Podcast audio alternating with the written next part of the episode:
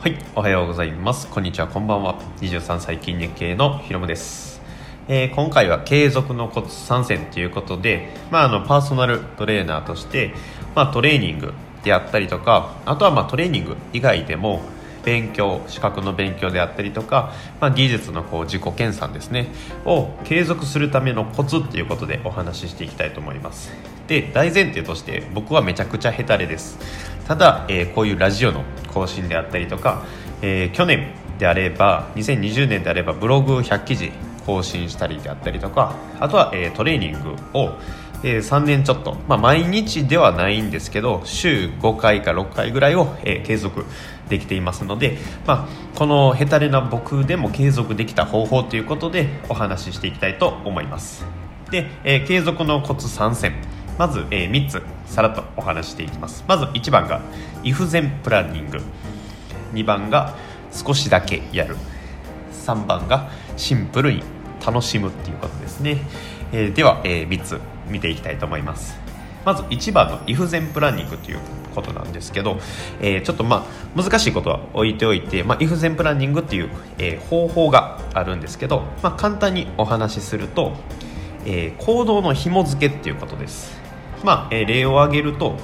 A をしたら B をするっていう形で行動に、えー紐付けて、えー行動をするっていうことです。なので例えばジムっていうジムに行くっていうことに関してお話をすれば仕事が終わったら家に帰らずにジムに行く的な形ですね。まあ仕事に、えー終わってそのままジムに行くです。で、えー、と例えば僕の例であればイフゼンプランニングを結構使ったりするんですけど、えー僕朝起きたらまず第一に、えーお手洗いとかしながらラジオを聞くんですけどこれもイフゼンプランニングですよね。朝起きたらラジオを聞くっていうことです。もういつもねあの僕朝めちゃくちゃ弱いんですけどこう眠たくて重たいまぶたこうこすりながら、えーまずこう携帯パッて開けて、SNS とか見るわけじゃなくてラジオをつけてしまうんですね。でそのラジオを聞きながらこうトイレ行ったりとかちょっとあの口こうゆすいだりとかしてラジオを聞きながら朝のこう朝食の準備をするっていうのが、えー僕の朝のモーニングルーティンです。これがまあイフゼンプランニング1番です。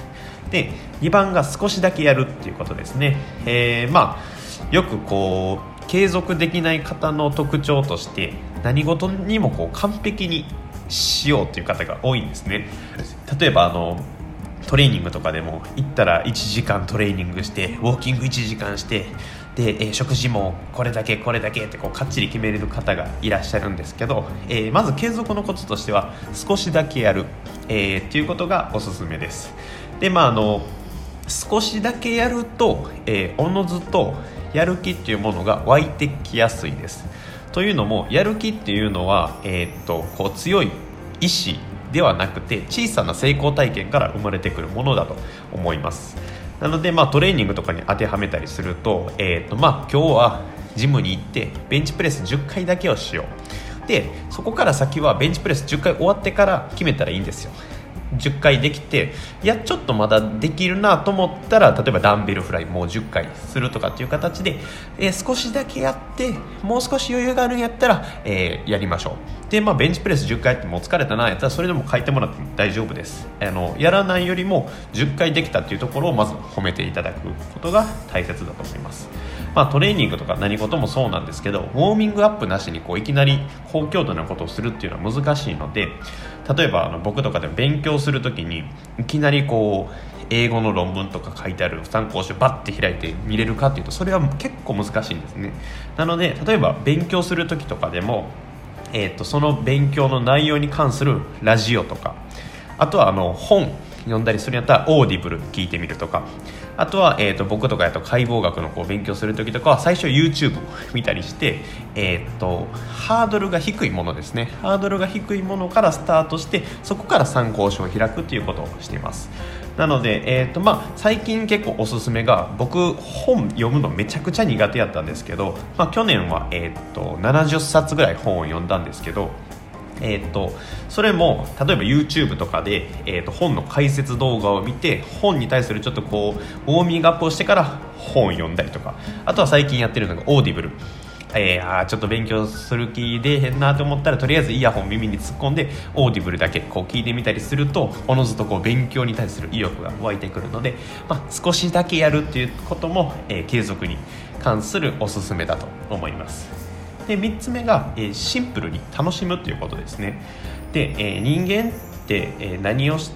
何にこう喜びを感じるかっていうと成長をしてるっていうことを実感できると楽しめるんですね。なので例えばトレーニングにしても、えーと、ベンチプレス。1ヶ月前は30キロしか上がらなかったのに今月になったら40キロになってるっていうこう成長を感じれると非常に楽しいんですね。でこれはまあ僕トレーニングめっちゃ当てはまっていてもともとそのトレーニングとかこの過去にこう水泳を高校で、まあ、ちょっと高いレベルでやってたんですけどトレーニングめちゃめちゃ嫌いやったんですけど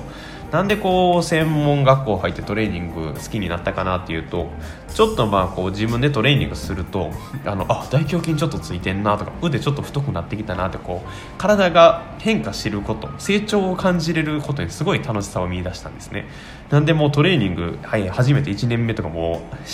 まあその当時仕事してたんですけどもう仕事の最中でもうトレーニングしたくてしかくてしゃあなくてもうノイローゼみたいになってたんですけどまあシンプルに楽しむっていうことが、えー、継続するためにも大切だと思います。なので、まあ、勉強とかでも例えばこう可視化するために1日30分勉強しようって思った時に